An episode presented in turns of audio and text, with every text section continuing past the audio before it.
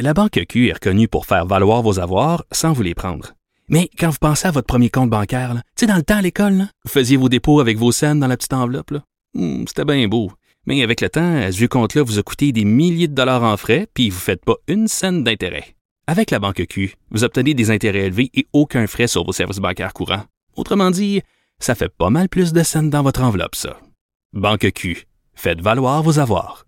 Visitez banqueq.ca pour en savoir plus. Pendant que votre attention est centrée sur cette voix qui vous parle ici, ou encore là, tout près ici, très loin là-bas, ou même très, très loin. Celle de Desjardins Entreprises est centrée sur plus de 400 000 entreprises partout autour de vous. Depuis plus de 120 ans, nos équipes dédiées accompagnent les entrepreneurs d'ici à chaque étape pour qu'ils puissent rester centrés sur ce qui compte, la croissance de leur entreprise. Nicole Gibaud. Une chronique judiciaire. Madame la On juge. s'objecte ou on s'objecte pas? C'est ça le droit criminel. La rencontre, Gibaud du Trisac. Nicole, bonjour. Bonjour Benoît. Alors, il y a un médecin radié pour euh, une vasectomie ratée. Oui. Euh, oui, absolument. Il a été radié. Ça, c'est le Collège des médecins euh, qui, évidemment, a émis ces recommandations-là. Il l'a radié pour deux mois. Euh, parce que, évidemment, ils sont, selon euh, la preuve, et euh, le médecin en question a reconnu ne pas avoir agi comme un urologue prudent. C'est important parce que là, c'est devant le Collège des médecins, mais on va voir tantôt qu'il y a une poursuite civile. Alors, il n'y aurait pas agi comme un urologue prudent et diligent dans le suivi post-vasectomie de son patient. Alors, c'est pas que la, il n'a pas fait l'opération comme telle, mais c'est que par la suite, on comprend, là, je suis pas médecin, là, spécialiste, mais on comprend que normalement, il aurait dû avoir un suivi sur euh, les tests euh, qui, qui révélaient la présence abondante de spermatozoïdes, ce qui, ce qui, ce qui faisait en sorte que ça. C'est un échec. là. La Mhm. procédure de stérilisation était un échec. Dans ce cas-là, cette famille-là, si je ne m'abuse, j'ai entendu qu'ils avaient déjà quatre enfants. Euh, donc, c'était probablement une décision euh, tu sais, réfléchie et éclairée parce que c'était pour eux terminé, là, la- la- les, enfants. Mais malheureusement, euh, malheureusement pour leur projet, ben, tu sais, c'est pas de la faute aux petits enfants, là, mais Ben non. euh, c'est, c'est, c'est évident que c'était pas euh, c'est pas ça qui étaient les plans. Donc euh, C'est particulier parce que tu fais, moi je l'ai vécu là. Puis écoute, quand quand ils commencent à couper ça, puis là ils disent de- d'aller chez vous, de te mettre des petits pois. Fait que là j'ai pris une conserve de petits pois, pis ça ça marche pas. Faut que tu prennes des petits pois congelés. Ça c'est Oui. le conseil du jour là pour que ça désenfle. Mais mais il y a des tests après pour savoir euh, connaître. Puis euh, s'il les a pas fait, euh, est-ce que c'est la faute du médecin? Ben, c'est parce qu'il y aurait eu des tests de fait. Et oui, le spermogramme qu'on appelle a euh, révélé qu'il y avait une quantité énorme qui restait ou qui était encore là. Donc, ça, établissait l'échec. Alors, il les a fait, mais il les a pas transmis aux patients. C'est ça l'erreur qu'on va soulever, c'est de ne pas avoir transmis cette euh, cette notion-là au patient puis lui dire écoutez, wow, les tests qu'on a fait là, après la vasectomie, ça n'a ça, pas fonctionné de toute évidence. Attention. Tu sais, des fois, euh, on entend souvent, si on vous appelle pas, tout va bien. Si on vous appelle, euh, c'est parce qu'il y a quelque chose qui n'est pas allé bien. Ben ici, on l'a nécessairement pas rappelé, cette, cette personne-là. On lui a rien dit, mais les tests révélaient qu'il y avait un manque, qu'il y avait quelque chose de très problématique. Et madame Alors, aussi aurait- l'a révélé, hein? Oh! Euh, parce qu'elle est tombée enceinte. Oui, exactement. Alors, elle, a- elle a eu euh, évidemment un enfant. Bon, euh, c'est, c'est- ça c'est une chose, mais c'est parce qu'il y a une poursuite de 857 000 contre euh, l'hôpital et le médecin. Mais c'est sûr que lorsqu'on on comprend les le, les conséquences, puis quand on comprend également euh, ce qui est arrivé devant le collège des médecins, puis la conclusion, on voit là qu'il n'y a pas tellement et on, on ne met pas vraiment en doute la responsabilité. Il est reconnu, il a reconnu Hmm. Qu'il n'a pas été diligent. Donc, qu'est-ce que ça va faire? J'espère que ça va faire avancer le dossier au civil parce que oui, c'est sûr que ça change les plans là, de vie là, et ça change euh, sur plusieurs niveaux. Est-ce que elle prétend qu'elle ne pouvait, elle ne peut plus de retourner lui ou elle là, mais c'est un choix de, de couple. retourner au travail, une nouvelle maison, des, des, des coûts supplémentaires, etc. Donc, euh, et il y a beaucoup, beaucoup de troubles et inconvénients pas, pas à cause du petit en- ben oui, le petit enfant, mais c'est parce que c'est le- les conséquences.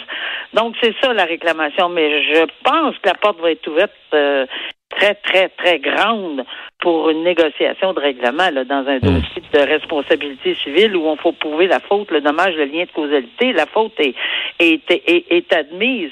Puis tu sais, euh, on- il y, a une- il y a une prémisse qui, ou enfin, a- on dit souvent en droit qu'un mauvais règlement vaut mieux qu'un bon jugement. Fait qu'il serait possiblement beaucoup mieux tout le monde de s'asseoir puis de calculer euh, vraiment parce qu'il semble qu'il y a une ambition sa responsabilité. Là. Hmm. Alors euh, on verra combien.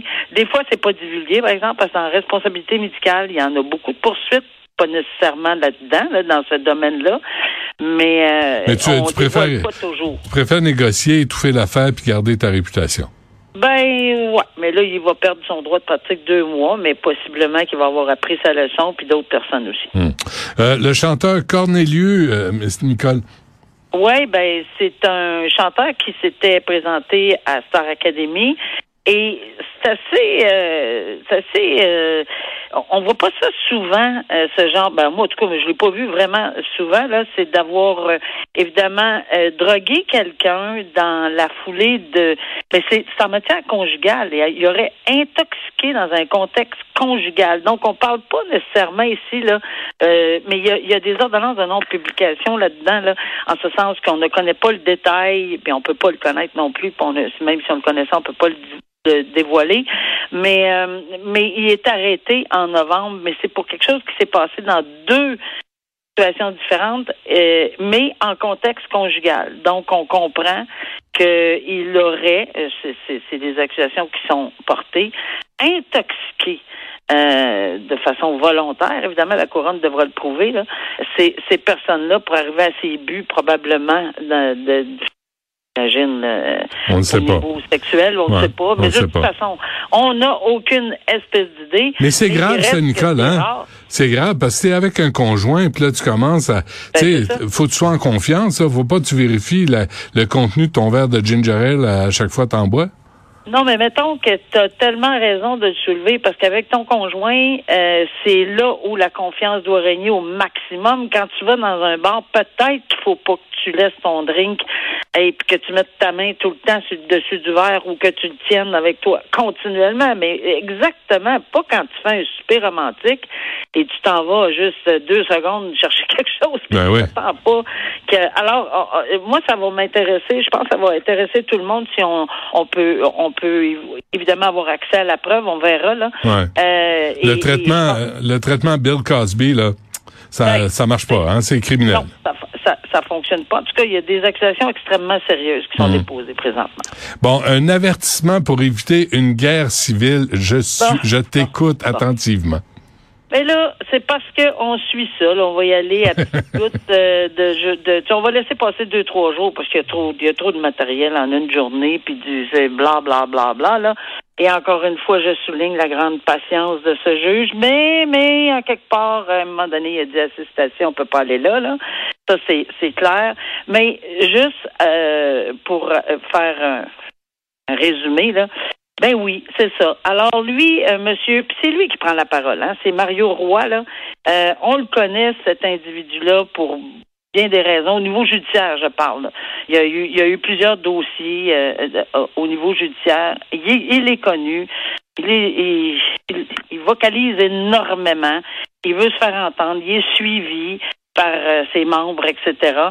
Et il n'y a pas un chat qui a parlé, il n'y a pas un chat qui a contre-interrogé ou quoi que ce soit dans les Steve Charlin, Carole Tardif, Tommy Rio, ils sont, ils sont même pas intervenus dans son témoignage. C'est lui qui témoigne. Mais lui témoigne, mais il en dit. Sais, moi, ça, me fait toujours un peu sourire. Il, admet à peu près tout. Oui, c'est moi. Oui, c'est moi qui a organisé ça. Oui, c'est moi qui a, qui a fait la vidéo. Oui, j'ai dit telle affaire. Le juge a dit, vous avez vraiment demandé l'arrestation premier ministre puis de M. Arruda? Oui, je l'ai demandé. Fièrement, oui, oui, non, il dit tout, là. Tu sais, là, en- il, il oublie rien, pas de virgule, là. Il semble qu'il étale, là, tu sais, son dossier c'est parce qu'il n'est pas obligé de témoigner, et de un. Et de deux, s'il témoigne, ben tout va être pris. Là. On prend pas juste une entre deux virgules. Là, ce qui fait des admissions quelconques, on va peut-être s'en servir. Évidemment, je vois le procureur de la Couronne faire un résumé de la preuve et, et, et, y aller là-dedans. Sur le complot et sur les méfaits. Euh, mais euh, il est écouté, au moins il y a ça. C'est ce que je voulais dire. Tu sais, ils pourront jamais, les, ces gens-là, ils ont le droit de s'exprimer à la cour et il y a un respect, même si c'est difficile quand tu se représentes seul, parce que c'est pas facile à gérer un, genre, ce, genre de dossier-là. Euh, et, et, mais il est écouté. Il a même terminé en disant c'est la première fois de ma vie que j'ai euh, une, une, assistance à ce point-là du tribunal. Il a félicité le juge. Bon, parfait. Ça va bien. Assistance, ça veut pas dire que le juge lui met des mots dans la bouche et puis qu'il lui présente comment faire et quoi dire et quoi pas dire, mais il met en garde, il explique, etc., avec une grande patience. Alors, on va continuer à suivre ça, mais on a des révélations que les policiers avaient été avertis que s'ils faisaient rien puis qu'ils n'arrêtaient pas Arruda puis euh, le premier ministre, ben, il y aurait une guerre civile. Parce que là, c'est comme ça que ça se passait, puis c'est eux qui ont raison puis qui avait raison. Puis c'est pour ça qu'ils ont bloqué. Il avait même averti qu'ils bloqueraient. Il avait envoyé des vidéos, puis il est présent en preuve, alors qu'il y a un procès pour méfait, pour avoir bloqué le tunnel. On verra le résultat, mais semble que c'est assez. Euh, Écoute, ça, ça, facilite la job du procureur. Hein? Ben oui. Euh, tout est là, merci. Euh, on n'a pas besoin de, de, questions. Tout est là, merci beaucoup. bon, Nicole, merci, merci aussi à toi. Tu as, étalé la preuve, tout est réglé. on se reparle demain. Oh, à demain.